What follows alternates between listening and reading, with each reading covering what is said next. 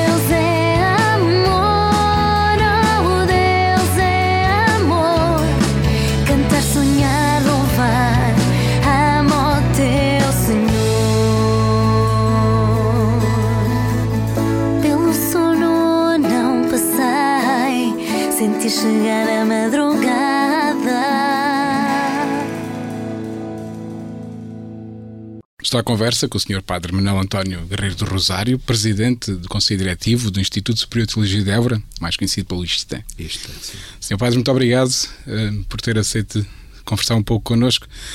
Estamos à conversa porque estamos às portas de mais uma festa do, do dia do Instituto, 15 de novembro, o dia de Santo Alberto eh, Magno, padroeiro do Instituto. Exato. Este instituto, criado há mais de 40 anos, em 1977. 77, precisamente.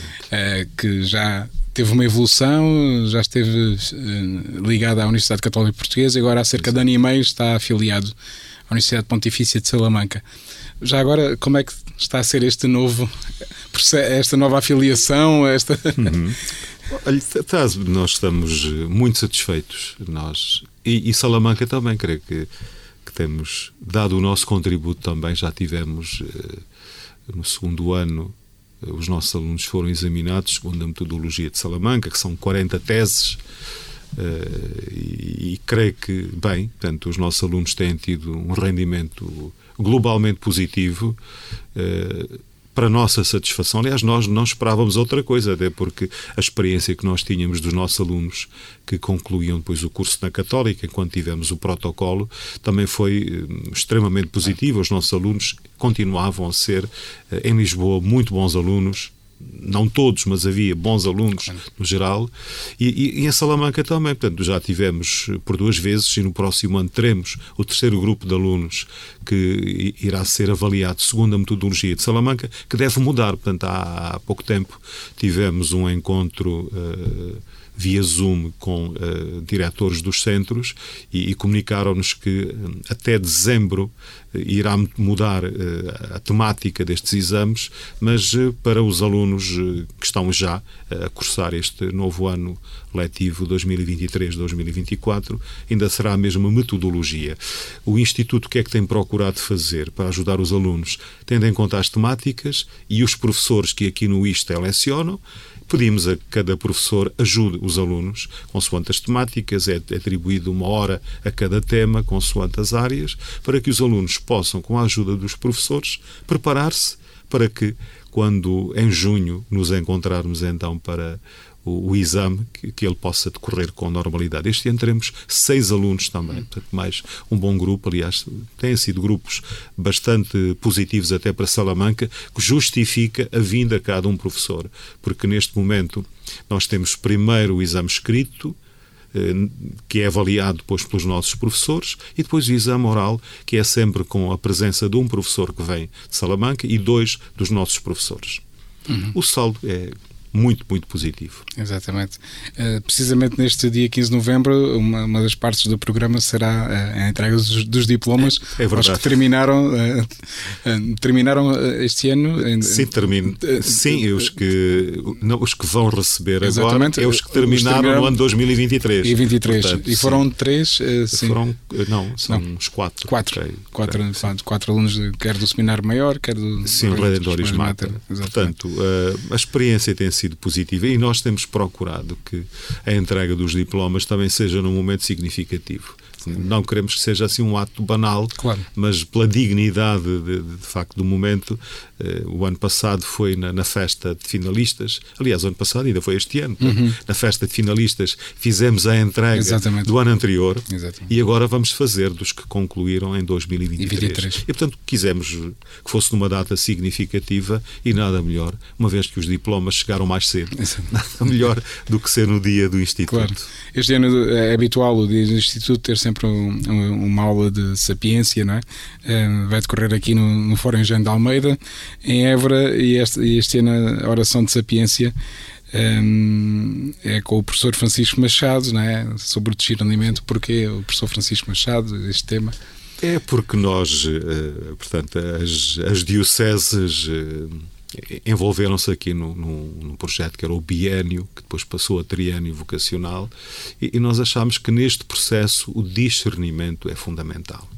E o professor Francisco Machado, que, que é um jovem professor aqui do Instituto, tem muita experiência nesta área. E por isso resolvemos também dar o nosso contributo, que é uma questão que nos preocupa também, o futuro das nossas eh, dioceses e, e já em várias ocasiões também esta questão tem estado presente nas nossas preocupações. Já o ano passado também eh, eu também me fiz eco da nossa preocupação enquanto direção do Instituto para a realidade sobretudo das nossas dioceses. O Instituto é, neste momento, internacional. Exato. Podemos dizer que é um microcosmos da, da nossa realidade. Quantos alunos é que tem este ano? Eh, somos 20, eh, aliás, chegaram agora, uhum. chegou mais um, chegaram dois alunos aqui em pouco tempo, que seremos 24, 25 uhum. alunos. E de uma todo, todo o mundo. Todo o mundo. Todo o mundo, é verdade. E, e portanto, e, e, e, este processo vai continuar, porque eh, temos alunos não apenas de língua portuguesa, uhum. da África, de Timor, mas temos alunos também eh, de outras proveniências, que aliás não é de hoje, claro. porque temos tido já a experiência. E agora teremos cada vez mais alunos, esperamos no próximo ano ter alunos também de Moçambique, Moçambique. porque ainda não tínhamos tido, uhum. mas teremos. Uh, alunos de Angola já têm uma certa tradição, de Timor também, e depois uh, da, da, América Latina e da Europa também. Portanto, uhum. isto é, o Instituto, sendo uma escola, enfim, pequena Exato. em termos de, de, do número de alunos, a proveniência dá-nos de facto uma riqueza muito grande. Mas preocupa-nos nós, uh, Instituto também, uh, as vocações, nomeadamente do sacerdócio, da província eclesiástica, efetivamente são muito poucos. Uhum. E, portanto, uh, este projeto do biênio vocacional depois tornado triênio, é, é de facto uma chamada de atenção para a importância do trabalho que desenvolvemos. E neste processo o discernimento é fundamental. E, portanto, quisemos dar também o nosso contributo, pedindo ao professor Francisco Machado que nos falasse sobre um tema do qual ele tem muita experiência, porque trabalhou e continua a colaborar, nomeadamente com a Companhia de Jesus, a este nível. Uhum. E depois o programa, eh, já falamos que tem os diplomas? Sim, e... Eh, faremos a entrega dos diplomas então aos nossos alunos, que, que é, é, certamente um momento importante, e depois faremos a apresentação uh, do da revista Eborência. Da revista Eborência. Que também já é habitual nesta data. É, começámos a fazer, porque Sim. achámos que a Eborência é uma janela que revela uh, o isto é ao mundo, porque nós temos uh, permutas com dezenas de revistas de todo o mundo e, e, e a revista chega depois é entregue a imensa gente, por exemplo, temos ecos muito positivos de, de, de, de participantes na nossa uh, atualização do clero. Lembro, por exemplo, o cardeal Gianfranco Ravasi, eh, a quem eu entreguei em mão, eh, numa das visitas que fiz a Roma, a, revista Eborência, e ele de facto falou-nos da alegria de, de, e do orgulho de ter participado também na nossa atualização do clero, e nós procuramos, e este é o núcleo fundamental da Eborência, claro. são as conferências Exatamente. que depois são transformadas em artigos e, e, que de facto são de uma riqueza enorme. Claro. Portanto, agora vamos ter uh, o, as três intervenções do cardeal Mário Greco, que é o secretário-geral do Sínodo, hum. que foi de facto extraordinário eh, o, contributo que ele deu para para a nossa atualização do clero uhum. e, e, teremos agora a ocasião de ler os três artigos que ele nos enviou, fruto também da, da, sua reflexão. E, portanto, digamos que esta é a temática principal, mas depois procuramos ter outros contributos também, e eu já agora eh, aproveito para ter aqui uma palavra de gratidão para com um dos grandes nossos amigos, que é o professor uh, Martín Carbajo Núñez, que é um colaborador habitual quer na, na atualização do clero, porque nos ajuda bastante. Costumo dizer que ele é o nosso embaixador no Vaticano, portanto, tem sido, um, de facto, claro. um grande amigo que tem colaborado connosco e depois que nos tem enviado eh, textos que ele escreve, que é, de facto, um, um grande escritor, um grande pensador eh, franciscano que, que dá aulas. Eh, neste momento está nos Estados Unidos, eh, na Universidade de San Diego, na Califórnia, portanto, ali está a lecionar alguns cursos. Eh, há pouco tempo esteve no Peru, também a convite da família franciscana, eh, colabora e é professor na Academia Afonciana, no, no Antoniano, enfim, tem sido um, um grande amigo e, de facto, tem-nos ajudado também a dignificar a nossa eborência com os artigos que tem escrito, alguns deles originais, portanto, tem, há um outro texto que ele tem adaptado, mas outros têm sido, sobretudo, eh, artigos escritos para a nossa eborência. Portanto, eh, vamos ter também a sua colaboração para este novo número. Uhum. E, portanto, esperamos que seja um dia cheio, que seja um dia bem vivido e creio que nos tempos em que nós vivemos, Santo Alberto Magno é verdadeiramente o modelo de alguém que procurou estabelecer pontes uhum. com a sociedade do seu tempo e é isso que nós queremos também que o Instituto seja esse construtor Exatamente. de pontes, construtor de, de pontes, de como, diálogo, diz o, é? como diz o Papa Francisco, não é? É, é preciso claro. construir pontes e não muros, e nós queremos, de facto, construir claro. pontes com a sociedade em que vivemos, com este sul Portugal em que nos integramos, mas também com a Igreja Universal e com o mundo. Exatamente. Sr. Padre, certamente voltaremos em breve a conversar, pois para janeiro já está agendado. Já está, sim, sim. Já, é, já pode dizer os dias, se calhar, e fica é, já... 15, 15 a 19 de janeiro teremos a atualização do clero, sim. Tem um, tem um tema muito sugestivo. Presbíteros à imagem e semelhança do bom pastor. Não. creio que é mais um bom contributo também para, para esta reflexão que nos sim, tem sim. preocupado. Exatamente, exatamente. As vocações que está Da minha parte, dia. estarei naturalmente disponível claro. para conversarmos, Pedro. Sr. Padre, muito obrigado e um bom nada, dia nada, do nada. Instituto. Sempre ao dispor. Muito obrigado. obrigado.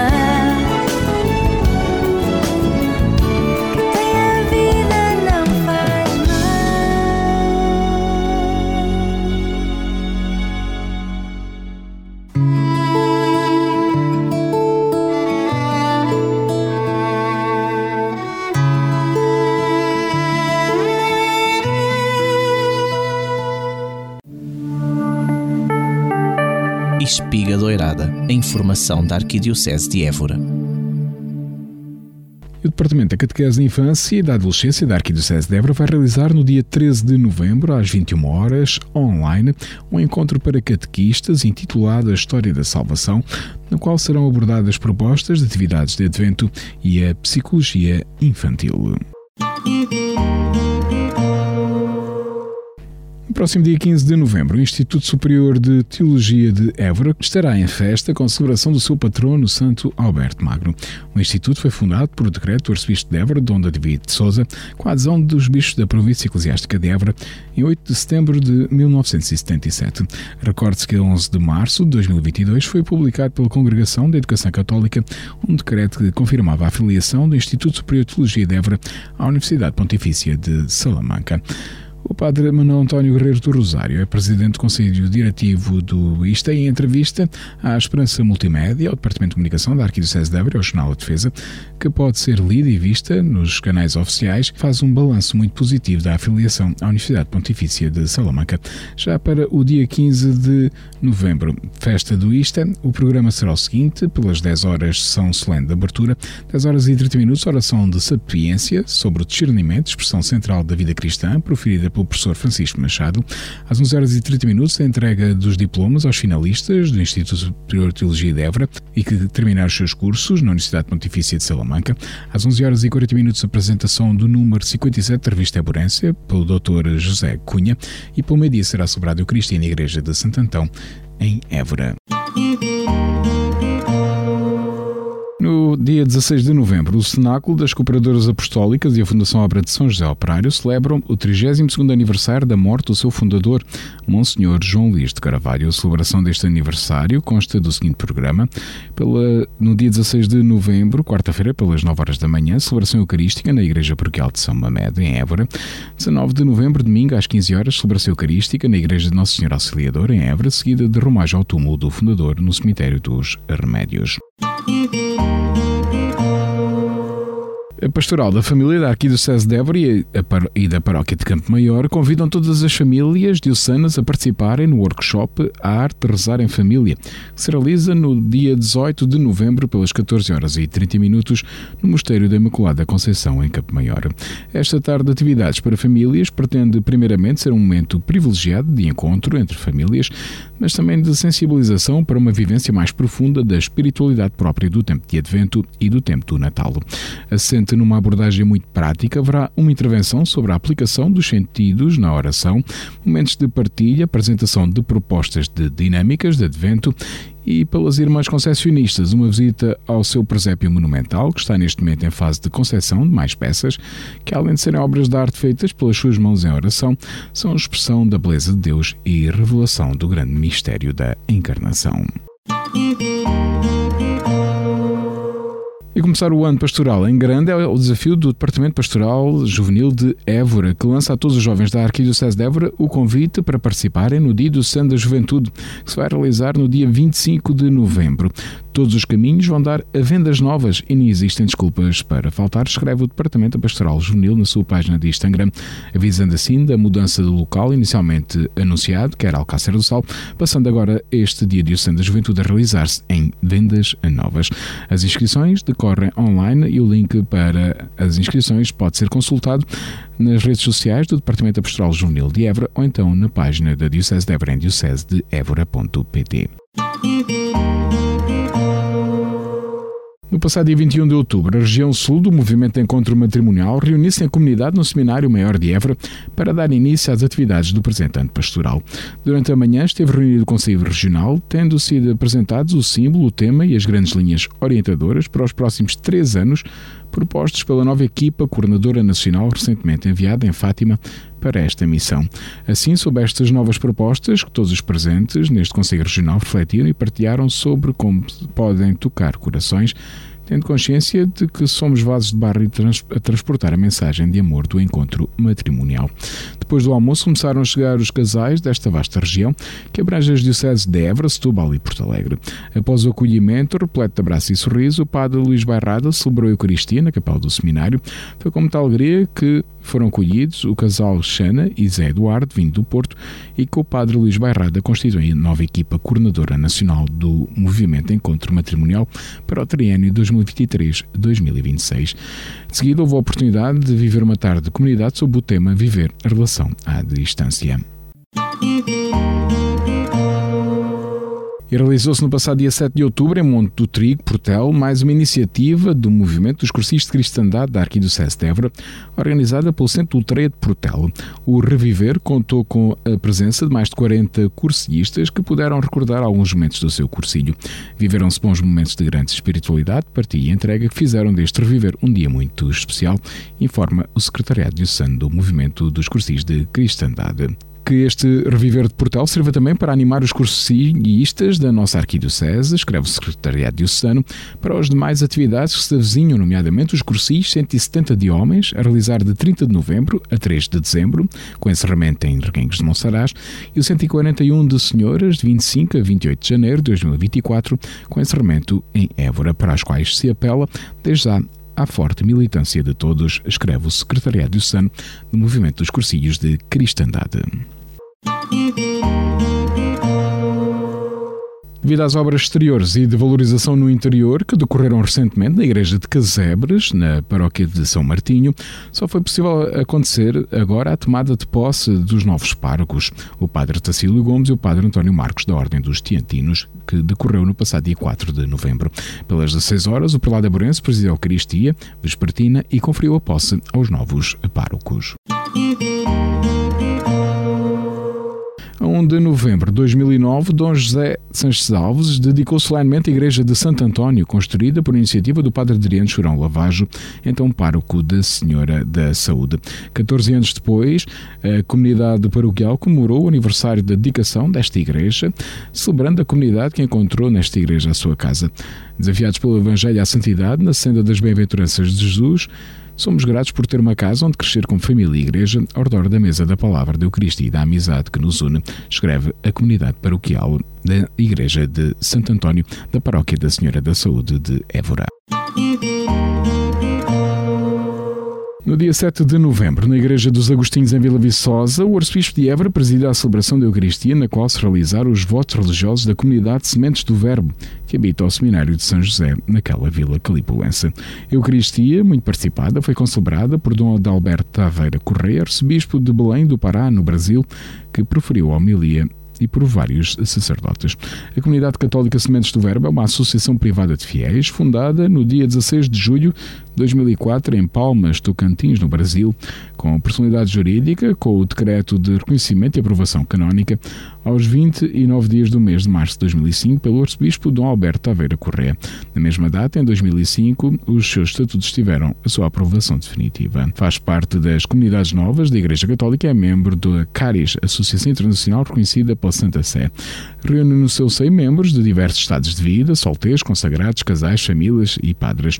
Numa vida do doada a tempo inteiro ao serviço da missão para a vida do mundo, para o mundo e vita, dinamizados pela efusão do Espírito Santo, cada um vive um novo Pentecostes na sua vida, o qual está na origem de muitas das histórias vocacionais, pessoais e comunitárias. Pode ler-se na página da Sementes do Verbo desta comunidade católica. O diácono permanente José Maria Martins, de Vendas Novas, encontra-se hospitalizado em Lisboa. O arcebispo de Évora, unido à família do diácono José Maria Martins, pede a toda a arquidiocese orações pelas melhoras do seu estado de saúde.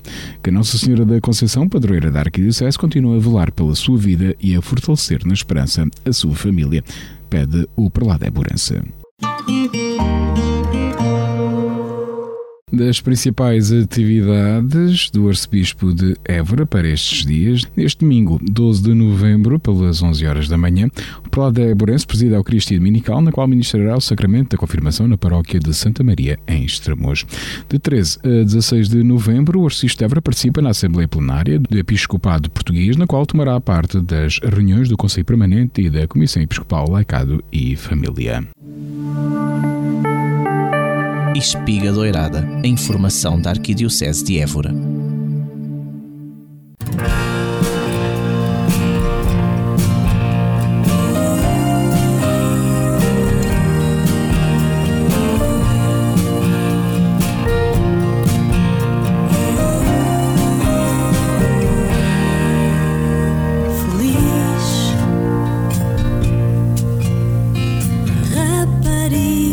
Que espera no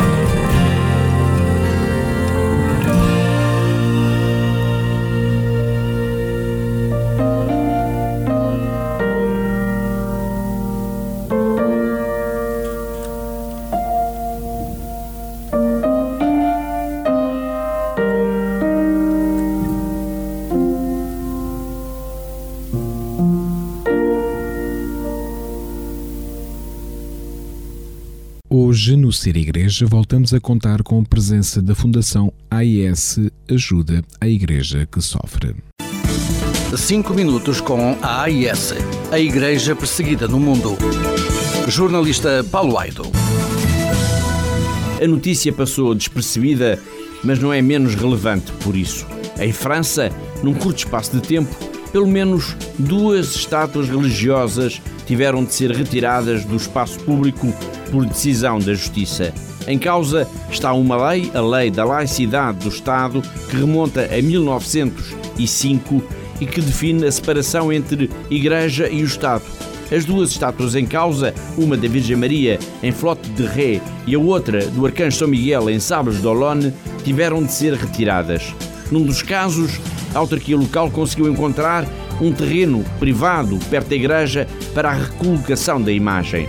Importa aqui dizer que as populações de ambas as localidades manifestaram de forma inequívoca que queriam a manutenção das estátuas onde elas se encontravam há décadas, tendo havido, num dos casos, até a realização de um referendo cujo resultado foi esmagador. Houve também a criação de uma comissão para a sensibilização das autoridades para o facto das estátuas, aquelas estátuas, serem um símbolo da identidade cultural de um povo. Mas de nada valeram estes argumentos. Prevaleceu a lei. Isto poderia ser apenas um fé diver pouco relevante se ao mesmo tempo as comunidades cristãs não estivessem a enfrentar atos de vandalização em igrejas um pouco por toda a França, a que não escapou sequer, por exemplo, o Santuário de Nossa Senhora de Fátima, em Paris, e que congrega a comunidade portuguesa na capital. O santuário foi alvo de uma tentativa de incêndio em janeiro, mas registaram-se já ao longo dos últimos meses inúmeras ocorrências em França relacionadas com a vandalização ou profanação de igrejas, capelas e até de cemitérios cristãos. Os últimos dados disponíveis apontam para centenas de incidentes um pouco por todo o país. Mas quanto a isto, a toda esta violência gratuita, a lei da laicidade parece nada dizer. Cinco minutos com a AIS, a Igreja Perseguida no Mundo. Jornalista Paulo Aido. Escutamos a rúbrica da Fundação AIS Ajuda a Igreja que sofre, coordenada pelo jornalista Paulo Aido.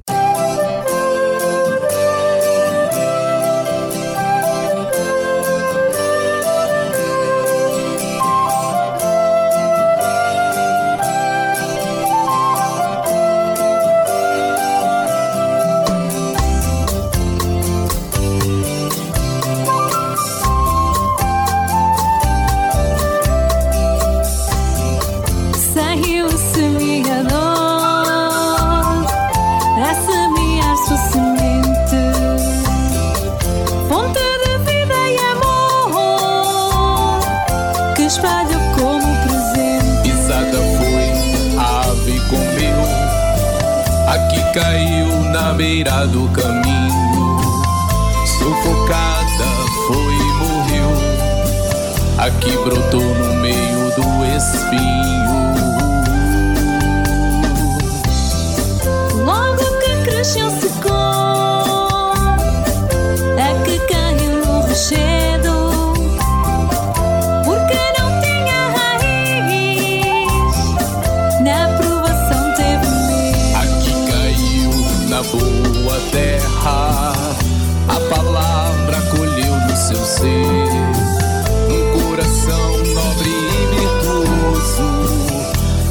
fez o bom Jesus nascer, nascer.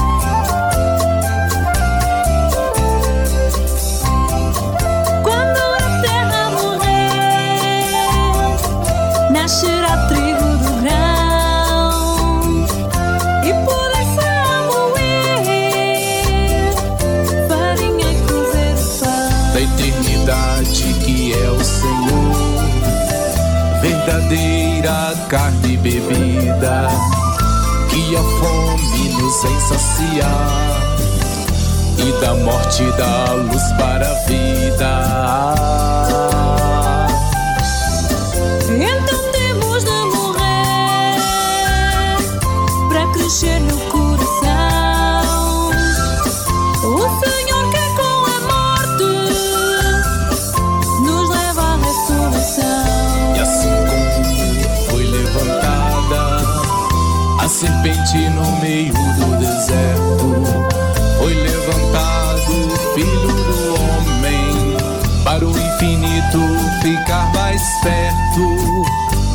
fair.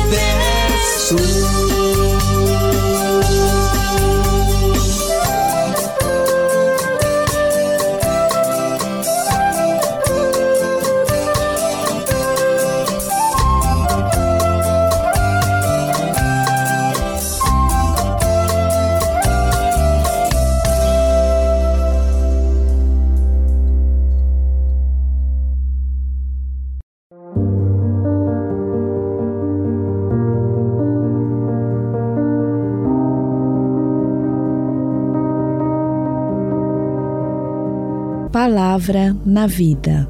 Momento para escuta e reflexão do Evangelho do Domingo.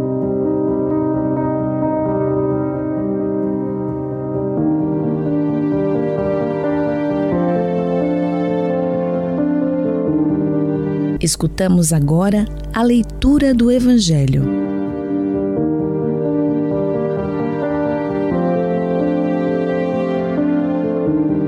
Naquele tempo, disse Jesus aos seus discípulos a seguinte parábola: O reino dos céus pode comparar-se a dez virgens que, tomando as suas lâmpadas, foram ao encontro do esposo.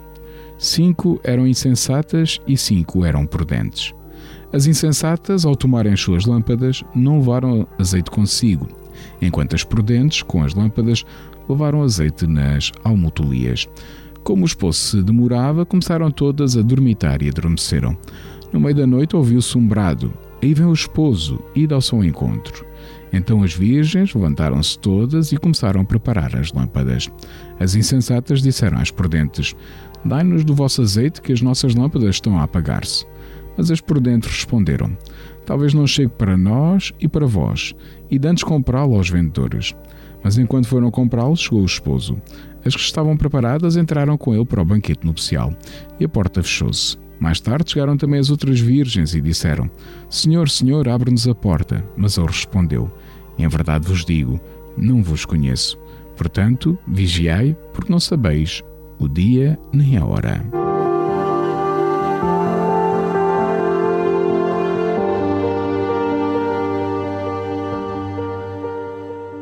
Depois da leitura do Evangelho, escutamos a reflexão.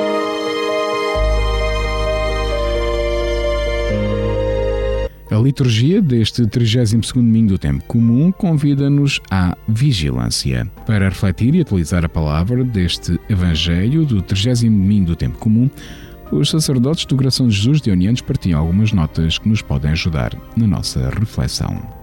Nós, os cristãos do século XXI, não somos significativamente diferentes dos cristãos que integravam a comunidade de Mateus. Também percorremos um caminho de altos e baixos em que os momentos de entusiasmo e de compromisso alternam com os momentos de instalação, de comodismo, de adormecimento, de pouco empenho. As dificuldades da caminhada, os apelos do mundo, a monotonia, a nossa fragilidade levam-nos frequentemente a esquecer os valores do reino e a correr atrás de valores efêmeros que parecem garantir-nos a felicidade e só nos arrastam para caminhos de escravidão e de frustração. O Evangelho deste domingo lembra-nos que a segunda vinda do Senhor deve estar sempre no horizonte final da nossa existência e que não podemos alienar os valores do Evangelho, pois só eles nos mantêm identificados com esse Senhor Jesus que há de voltar para nos oferecer a vida plena e definitiva. Enquanto caminhamos nesta terra, devemos, pois, manter-nos atentos e vigilantes, fiéis aos ensinamentos de Jesus e comprometidos com esse reino que Ele nos mandou construir. Estar preparado não significa, contudo, ter a alminha limpa e sem mancha, para que quando nos encontrarmos com o Senhor, Ele não tenha nenhuma falta não confessada a apontar-nos e nos leve para o céu. Mas significa, sobretudo, vivermos dia a dia, de forma comprometida e entusiasta, o nosso compromisso batismal.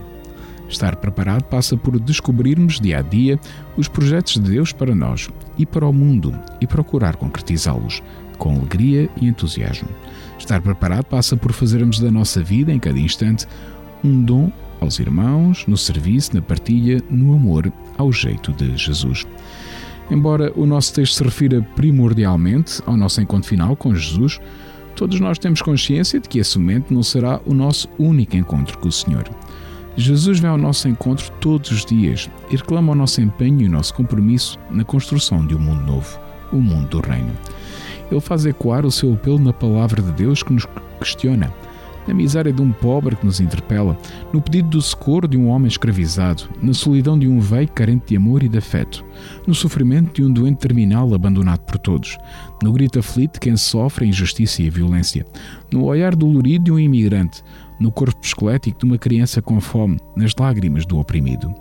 O Evangelho deste domingo avisa-nos que não podemos instalar-nos no nosso egoísmo e na nossa autossuficiência e recusar-nos a escutar os apelos do Senhor. A história das jovens insensatas que se esqueceram do essencial faz-nos pensar na questão das prioridades. É fácil irmos na onda, preocuparmos com o imediato, com o visível, o efêmero, o, o dinheiro, o poder, a influência, a imagem, o êxito, a beleza, os triunfos humanos. E assim negligenciarmos os valores autênticos. Mateus, com algum dramatismo, avisa-nos que só os valores do Evangelho nos asseguram a participação no banquete do Reino. O objetivo da catequese de Mateus não é dizer-nos que, se não nos portarmos bem, Deus nos castiga com o inferno, mas é alertar-nos para a seriedade com que devemos avaliar as nossas opções, de forma a não perdermos oportunidades para nos realizarmos e para chegarmos à felicidade plena e definitiva. São boas questões e boas pistas para uma reflexão profunda. Boa reflexão e santo para todos.